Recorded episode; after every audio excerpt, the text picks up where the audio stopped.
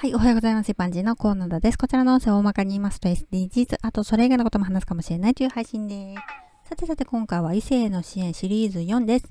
すっかり続きものになってますが、今回も前回配信の続きです。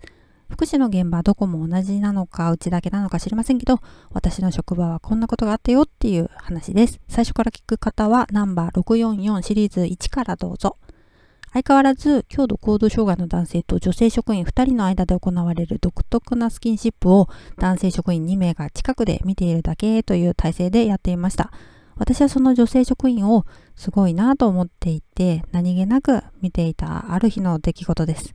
突然、障害者男性が女性職員の襟元をつかみ、服を脱がそうと服を破ろうとしました。2人は向き合っていて、2人の前にいた男性職員はおい、それはまずい、と言って止めに入りました。彼女の後ろに立っていた職員は携帯電話を見ていて気づいてもいません。彼女は自分の襟元を必死に押さえています。私は駆け寄りました。ボタンが飛んだのが見えました。